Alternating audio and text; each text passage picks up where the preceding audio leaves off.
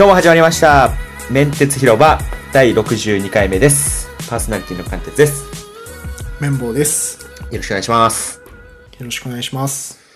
と、なんか、今まで、その、メンテツ広場っていうのは、と月曜日はニュース。で、水曜と土曜日は何かしらトピックを、ガジェットとか IT についてのトピックを、えーっと、まあ、たまに料理とか、映画とかエンタメとかやってましたけど、なんか、えー今回はちょっと議題、決まった議題が、ちょっとなんていうんですかね、見つけるのに苦戦したというところで、一回ちょっとフリートークでちょっと回そうかなっていう、ちょっと挑戦。これは意外と新たな挑戦ですよ。今までいやこれやったことないですからね。全部テーマ決めてやってますから、全部テーマ決めて、まあ、ちょっと準備して話すみたいなことやってたんですけど、ね、なんかこの、他の、なんか、ポッドキャストとか、芸人のラジオって、でも何かしら、やっぱ自分でこうネタ出すっていうのは、やっぱ厳しいもんが多分あると思うんですよ、ずっとやるっていうのは。うん。やから多分ハガキとか。はがきとか楽じゃないですか。あはいはいそうだね。で、ゲスト来ないねうん来ない、来ないから、で、ゲストも、ゲストも、まあ言ってみれば、うん収録方法としては、まあその、来るまでとか、その、ね、なんていうんですかね、その話し合いのところは、まあどうしても、その手間かかるところはあると思うんですけど、まあいざ来てもらえれば、その人が話してくれることに、まあ質問したりとか、まあこっちとしても立ち回るだけなんで、まあ言ってみれば、収録方法としては楽なわけですよ。うんうん。で、これやっぱでもずっと二人でやったりとか、固定メンバーでやってるとどうしても厳しいもんあるんで、まあ、今回は一回ちょっとフリートークで、これ、これでどれくらいいけるんやろっていう 挑戦ですね、かなり。挑戦です。じゃあ、メンバーさんどの話あります？絶対来ると思ってた 割り下手くせやんと思って。えなんか、最近見た映画とかってあります、ないですか？最近見た映画あるよ。え？ちょっとあ会った時に話したけど、ドリームっていう映画を見ましたよ。俺見てないわ。それ、あー、なんかめっちゃいいって、なんか僕英会話やってるじゃないですか。うん。えっと、あの、レアジョブで。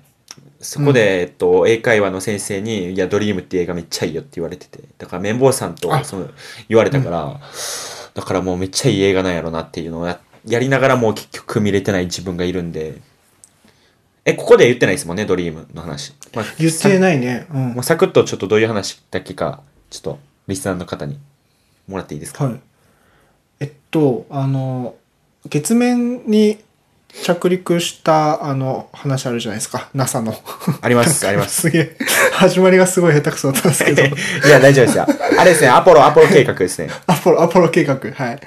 で、その時に NASA で働いてた黒人の3人の女性の話なんですけど、えっ、と、まあ、黒人の女性っていうこともあって、当時、その NASA では、なんか計算係っていうのがあって、あのはい計算を手でやって、あの、検算とかをして、その、ふ宇宙船の構造が間違ってないかとか、そういうはいはいはい確認をする部署があって、そこで働く3人の話なんですけど、はい。で、まあ、結構その黒人に女性だと結構迫害されててで恋愛でもなんか女性がバカにされたされたいとかっていう、まあ、女性とか人種のあの差別のテーマが結構含まれててその厳しい状況の中でも、えー一人その黒人の3人の中の女性の一人が、えーすごいいい部署にえー配属されて、はいはでそこでめっちゃ計算能力を発揮して頑張るっていうサクセスストーリーなんですよ。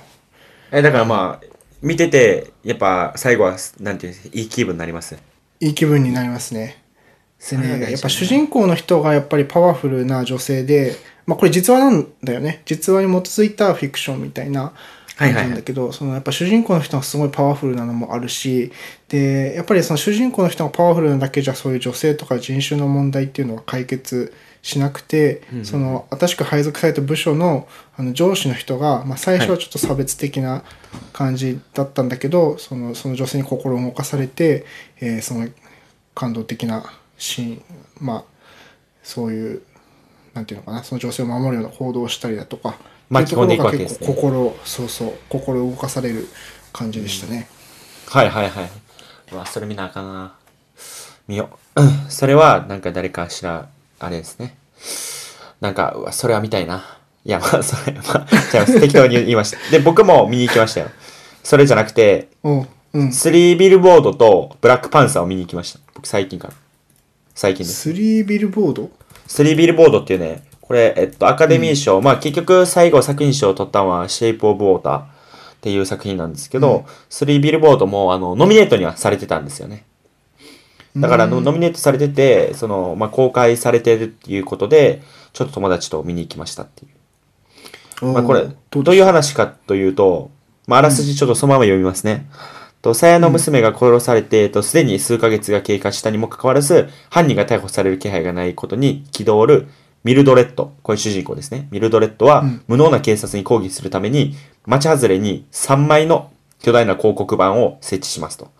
まあ、3は3枚。で、広告板のことをビルボードって言うんで、3ビルボードなんですけど、で、それを不快に思う警察とミルドレッドの、あの間の、この、なんていうの、争い、いざこざが、と事態を予想外の方向に向かわせますっていう。だからまあその、なんか、全員ね、基本出る人はもうクレイジーな人ばっかなんですよ。そ そうう、こだこれもなんかその女性が主人公なんですよね、ミルドレッドって。女性でうん母親なわけですよ。その娘が、うんと、まあ言ってみればレイプされて殺されちゃったと。やけど、警察は全然その、あまり解決するっていう姿勢を見せないと。まあそれは親としては怒るじゃないですか。うん。なところに、あの、廃れた看板のところに、えっと、その警察への批判をバーンって広告板に出すわけですよね。やとしたら警察が目つけるわけですよ。で、うんニュースとかも取り上げるわけですよ。で、警察も動かざるを得ないけど、し、まあ、だからその、動かないけど、まあ、警察からしたら、まあ、それはもうなんかもう、えな、なんで出すねんってなるじゃないですか。っていう、なんかいろいろとあるんですよね。で、これがね、初めはこう対局におった二つの役、えっ、と、立ち位置やったんですけど、なんかいろいろと変わっていくんですよ。三なんかクレイジーなんですけどね。全員クレイジーなんですけど、いろいろと変わっていくみたいな。で、さっきのドリームの話でもあありましたけど、その女性っていうやっぱ強いところ。うん。で、この主人公ももう超強いわけですよ。キーも強いし、なんかまあ、怖いもの知らず的なところなんですけど、まあ、まあそこでいろいろとなんかね、この広告板立てたところから、いろいろと警察とか自分の立ち位置もなんかいろいろと変わってきて、みたいな。そんなにでもね、スッキリするっていう映画ではないと思うんですよ。気分的、気分的には。やけど、映画としての構成はもう素晴らしくいいっていう評価はありますよ。うーん。実話じゃないんだよね。実はじゃないです。実はじゃないです。うーん。でもすっきりしないんだね。そんなめちゃめちゃスッキリするっていう感じじゃないですけどね。けど、まあ、悪い気持ちにはならないですよ。まあなんかその映画独特なあの、最後、あの、きあ、あれですよ。あの、視聴者に考えさせるみたいな感じですね。うーん。ベン・デイビス監督ですね。そうです。あ、レイヤーケーキとか。え？あ、キックアスの人なんだ。え、それ、それですか？ちゃうでしょ？え、それですえ、か違うの？え、スリービルボードですよね、それ。スリービルボードの監督でしょ、はいそあ、撮影監督だ、ごめん。監督じゃない。ん？あ、監督はマーティン・マクドナー。っていう人ですね。はい。で、これはアカデミー賞で一応、でも、あの、主演女優賞と助演男優賞を取ってるんで、作品賞は取れなかったけど、あ、そうなんだね。らぜひなんか見ていただければ、間違いなさそうですね。これは間違いないと思いますね。で、あとはブラックパンサー。あー、ブラックパンサー。マーベルですね。マーベル。うんこれ良かったなぁこれね、案外評価ね、なんかいつもの感じの、そのアベンジャーズとか、他の作品だと、まあまあ評価いいんですけど、これなんか、ブラックパンサーはそんなにめちゃめちゃ、いつものやつよりは、特に評価。なんかね、そうでもないみたいな感じでした、ね。感じだったんですけどいけど。うん。いや、僕はめちゃめちゃ良かったと思ってるんですよ。なんか独特なんですよね。その全員が黒人なんですよ。もう出る人はほぼ。あ、そう。うん。もうほぼ黒人ですよ。なんかそれがすごい珍しくて。うん。で、しかもこれはまたあれなんですけど、なんか多分ね、意識的にもうやってんのかな？もうこの時代やから、もうね、女性がね、また強いんですよ。うーん。このブラックパンサーのお母さん、妹、恋人、えっ、と、あと、側近の人がいるんですけど、これ全員女性なんですけど、うん全員がね、おのおの強いというか、その、ちゃんとしたし考えを持ってるし、女性としても強いし、まあもちろん力としても強いみたいな。うーん。ブラックパンサーってあの、なんだっけ、アベンジャーズに出てきた、出てきましたどっかの国の王子様なんだっけ？王様だっけ？お、お、国王ですね。えっと、ワカンダっていう、あの、一応その、あマーベルの多分架空の国なんですけど、まあそこは、えっと、実はすごい、あの、昔に隕石落ちて、で、その鉱、うん鉱石があるんですけど、名前何,、うん何か忘れたんですけど、その鉱石がすごい、あの、うんせんすごいんですよ。だから何でも技術に発展して使えれるみたいな。だから、で、だからそー源みたいな。エネルギー源みたいなのあるじゃないですか。で、それで、そのワカンダの国はもうすごい発展してるんですよ。やけど、その発展してることを外に漏らすと、うん。なんか、その戦争になるじゃないですか。資源って。うん。だから、すごいなんかその隠してるわけですよ。あ本当は表前、表、表面は、とまあ普通のそのアフリカの貧しい国として捉えられてるんですけど、実は中身は最新技術とかいろんな技術が使われてると。でも、まあそうやって、まあいろいろとね、貧しい人とか外に地球はいるわけですよ。うん。だから国として、いや、それをもっとわ貧しい人に渡すべきなんちゃうかとか、いや、でもそれ渡したら戦争になるからあかんのちゃうかっていうところから、まあいろいろとね、始まってくるわけですよ。で、まあぜひ見ていただければ。はい。これ、ブラックパンサーはアベンジャーズに入ったりするんですか？入ってますよ。え、もう、これは、えっ、と、前のあの、あれです。シビルウォー。うんうん。キャプテンアメリカ、シビルウォー。で、出ましたよ。ブラ、アベ、出たけど、アベンジャーズのメンバーじゃないんだよね。あ、アベンジャーズの作品にはまだ出てないです。そうです。シビルウォーには出たけど、アベンジャーズの次の4月の終わりの4月30日のインフィニティ・ウォー、アベンジャーズ3ですね。うんで、うん出てきます。出てきて、アベンジャーズとして戦うんですか？もうもちろんです。あ、そうなんだ。へえ。もうね、もう長いんでね。もう一個でも見逃すとね、もう見るのだるくなるんですけど。そうだね。ちょっと早く見とかないと厳しいものがあるよね。そうなんですよね。っていうね。であとなんか、あの、シェイプオブウォーターっていう、これが作品賞取ってるやつなんですけど、うん。うん。これがすごい評価いいんですよね。これ見れてないんですけど、全然俺今ね、名前も初めて見たぐらい、なんか最近の映画追ってなかったんだけど、そんなにいいんだ。めちゃめちゃいいらしいですよ。まあこれ一応 R15 なんで、あれですけど、まあグロい系とか少しエロい系があるんかわかんないんですけど、うんでもめちゃめちゃいいらしい。です。魚人。魚人と人の恋愛。へえ。これさ、エログロといえばさ、ちょっと話変わるんだけど、あの、ネットフリックスで、あ、違う、Hulu か。Hulu で今、ゲームオブスローンズっていう海外ドラマ知ってますか？知ってます、知ってます、知ってます、知ってます。僕は見てないですけど、めっちゃハマってる人多いですよね。どうぞ。お願いします。そう。え、み、見てんすまかえ、メモーさん見てるんですか？えっとね、俺も見たし、今奥さんもハマってます。もう絶対、え、アマゾンプライムでもね、確か配信されてるんですよ、今。あ、そうなんだ。ゲームオブスローンズ。いやね、めっちゃ長いから、あれなんだけど、面白いよ、ゲームオブスローンズ。なんかあのね、何がすごいってね、あの、人、人がめっちゃ出てくるの、キャラクターが。はい。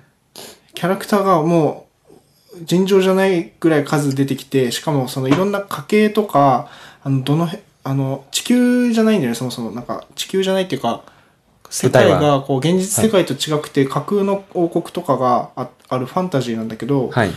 で、なんかその地理的な関係も難しいし、人もいっぱい出てくるし、で、この人がこの人のお母さんで、この人は息子で、みたいなつながりが全部分かってないと分からないんだけど、だからもう、ね、追うのが大変なのね。で、はいはいいつも相関図見ながら見てるんだけど、そんなんやらないといけないですね。で、いろんなね、しがらみがあって、で、それが結構、こうグロ表現が多くて、結構ね、すごい勢いで人が死んでいくんだけど、なんか首をこう、ナイフでかっ切るところとかが普通に映ってあ、で、すね。はいはい。うん。いいのかなと思いながら。いや、あれめっちゃ長いですよね。今シーズン7ぐらいまで出てて、今どこまで見たんですか？俺はシーズン2ぐらいまでは見たんだけどちょっとその後疲れて見てないですね多分ね全部見ても多分なんかまあシーズン7で終わりそうもないしねなんとなくでしょ？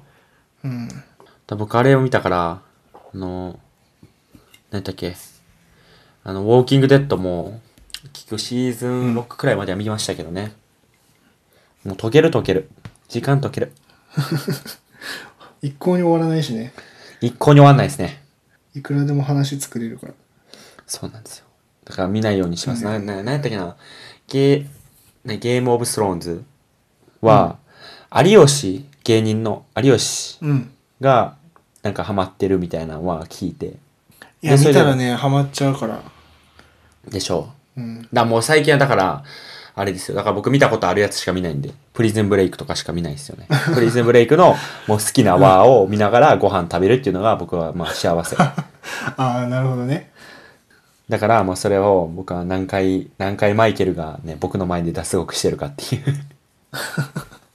脱獄の仕方も全部知ってるもう全部知ってます。もう僕、ああ、これこれこれこれこれみたいな。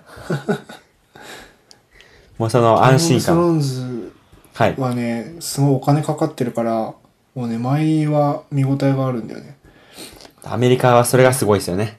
うんドラマってレベルじゃないっすも映画見てる感じだよねずっと、ん。はい。っていうね。東京では映画館ってどこで見るんですか？僕は、え、いろんなとこで見ますよ。なんか、その時、時々によります。その見た映画が、えーまあ、基本僕はあんまりあの 3D とかで見ないんで、3D じゃないところで見るっていう感じですけど、まあでも品川とか、はい、品川とかはあるらし、ありますし、あとは渋谷とか、あとはう、ん。どこやったっけ有楽町とか。新橋とか有楽町あたりのところの、まあ、い友達と飲むとか、なんか映画見るってなったらそこで見る、見てから飲んだりとか、見てからランチしたりとかするんで、あ、ら、ら見て、あ、ランチしてから見るみたいな、やってるんで、そこら辺が多いですね。あれ？iMAX のなんか 4D とかっていうやつはどこにあ僕体験してないですけど、え、どこなんですかね？どこやったっけな？体験してないですね、でも。なんかあとあれだよね。東京とかだと VR のアトラクションとかもあるじゃないですか、あー、なんか新宿ありますね。うんまあ行かないかでも行かないっすね。行かないっす、行かないっす。な、僕ここに来 VR て見、に行こうぜってならないもんねならないですね。僕、こう来て感じたんですよ。うんこう来て感じたのは、俺趣味少ないなって。みんなね、趣味多いんですよね。例えば？え、なんか例えば、うん、スキーとか、スノボーとか行ったりとか、うんうんあとは登山行ったりとか、なんかいろいろとその自分の会社、今の勤めてる会社になんかまあ、もう70人くらいいるんで、まあ部活とかもあるわけですよ。うん。うんだからフットサルとか、あとはサバゲーとか、ああなるほどね。やらないもんねそういうの。全くやんないですね。でも、なんか。あ、僕、あ、言ってください、言ってください。なんか土日何してんのって聞くと本読んでるとか何もしてませんとか言うもんねたまに たまにじゃないですよ。それ毎日、ずっと毎日、言ってるもんずっと、ずっと言ってる、ずっと家にいんの辛いとか言ってね言ってる。そうです、そうです。やけど、いや、結局でもそれが楽なんですよね。結局は。よくないんかな。辛いっすね。サバゲーとかスノボとかやってる人はねもう土日毎週行くもんね多分そうです。だから、一応、えっと、4月1日に、えっと、サバゲー行く予定が、うんえーあって、それ誘っていただいたんで、まあちょっとうん、試みていこうかなと思って。おお エイプリルフールじゃないことを願ってますけどね。ほんまに存在しとけよって。えそれ銃とか服とかは借りられるの？借りれると思いますよ。そんな、みんな持ってたらやばいっすよね。10人くらいで多分5-5くらいに分かれてやるみたいな。えでももやってる人って持っていくんじゃないの？自分のえ、どうなんやろ？でも借りれると思いますよ、さすがに。ちょっと聞いてみますけど。まあまあそっか、うんいいなサバゲーはやってみたいなじゃあちょっとそれまたやったらちょっと報告しますよ。みたいなことがありますね。っていうね。まあ結局なんか映画界みたいになりましたけどね。まあまあ 確かにまあこういう感じですよね。もっと気抜いてやればいいんや。うん気張りすぎなんかもしれないですね。なんか若干こう最初の方で挑戦ですねみたいなことを言ったから逆に緊張しちゃったけど。構えてしまったけど。構え、構えてしまいましたね、確かに。もうなんか最近でもなんかその新しいネタ探しみたいなところで、うん、まあまあなんか労力もかかるじゃないですか。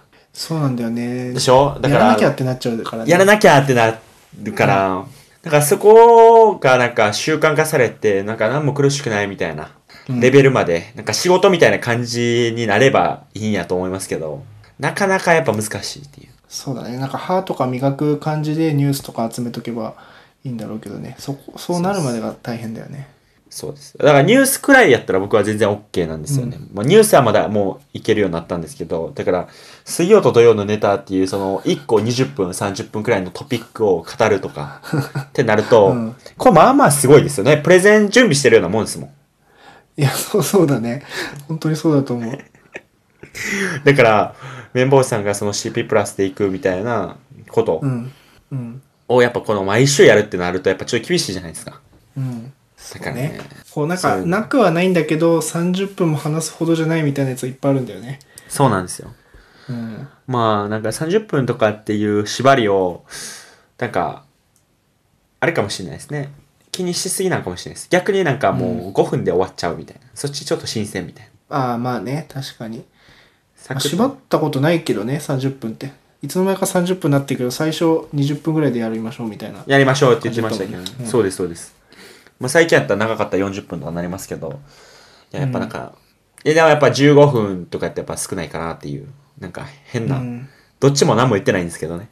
最近ね新しいポッドキャストの番組聞き始めてなんすか？あのフラジオっていう F ラジオって書いてフラジオって読むんだけどはい。なんかねそのポッドキャストは10分15分なんですよ。どういうことに対えー関して、ガジェットですか？まあ、似たようなそうサービスとかガジェットとかカメラとかについて一人でねやってるんですよその人。一人？うん多分かなり年上の方なんだけどウェブの仕事をしているみたいでで僕はもともとブログから入ったんですねその人の。ブログをはいはい。見てて、なんかどうやらポッドキャストもやってるらしいっていうことで聞いたんですけどなんかこういうやり方もあるんだと思ったのが、まあ、15分っていう短さもあるんだけどずっとねおしゃれな BGM が流れてるんですよね、はいはいはい。あ、ずっと流れてるんですか？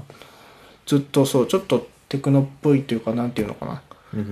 そういうエレクトロのミュージックがずっと流れててで一人で喋ってるんだけどなんかそんなにこうベラベラマシンガントークじゃなくて、まあ、ゆっくりおじさんが喋ってる感じなんだけど結構ね聞き心地が良くてやっぱ BGM があるといいのかなって思ったのとあと話題の話題と話題の間にあのラジオだとジングルっていうらしいんだけどなんかちょっとした効果音みたいのが入るんですよ。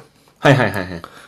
でなんかその効果音がかっこよくてフラジオの場合だと「フラジオ」って入るんですよ。なんか 入って次の話題に行くみたいな、あ、ちょ、それ一回やってみます？面接広場っていう。いい いいじゃないですか。メンテス広場。いいですよね。うん。で、ちょっと一回、今回と、しなんていうんですか、試験的に、綿棒さんの方で、なんか裏、後ろで、あの、今、オープニングとエンディングで使ってる曲をちょっと流すみたいな。はいはいそうだねちょっと変えてもいいかもね一回変えてみて、みたいな。まあ、こういうなんか、そのメンテツ広場どうするかっていうのを、基本的に僕らメンテツ広場以外のところで話してから、メンテツ広場に挑みますけど、ここで喋るっていうのもありですよね。なんかここのプロセスを見てもらおうみたいな。特に会ってないからねポッドキャストの時以外そうなんですよ。もう引っ越しちゃったからもうね、遠距離恋愛的になっちゃってるよね今。なってるんで。だからまあ、こういう話とかも、なんか、普段は、前はあって、まあなんかちょっと仕事終わりとか、ちょっとカフェスペースで、次メンテすればどうやってやります？とか、やってましたけど、まあそれももうここに入れちゃってみたいな。うん。まあありかもしれないですよね。ここ経由でもしかしたらなんか、こうやった方がいいんじゃないですかっていう声もああればいいしっていう。まあでもいいですね。そういう。うん。一回ね、BGM かけながらやったりとか、その間にもしかして余裕があれば、メンテス広場ジングルをね入れるっていう入れてみればまあまあちょっと徐々に変えつつやっていね、ける試行錯誤的なんで、ありがとうございます。はいじゃあ、今日はね、まあ、こういう感じで、次もこういう感じかもしれないです。そうねまあ一応、振り返りみたいな感じでやり、やるんで、まあこういう感じで、ちょっと今週はやっていこうかなと思ってます。はい。じゃあ、えっと、今日も聞いていただきありがとうございました。と、メンテツ広場は毎週月水と、えー放送しています。えっと、ツイッターでのアカウントありますんで、ぜひ、えっと、フォローしてご感想ご要望ください。あと、iTunes で聞いている方は、星5をつけて、ぜひレビューもしてほしいです。じゃあね、今日はまあちょっとフリートークでぶつけてみましたけど、まあ案外続いたなっていうか、まあなんか映画っていうふんわりしたくくりはあったかもしれないので、まあなんかこういう感じでもいいんかなと思って、まあ強弱これからもつけていくと思います。じゃあ皆さん、えっと、良い水曜日過ごしてください。では、さよならさよなら。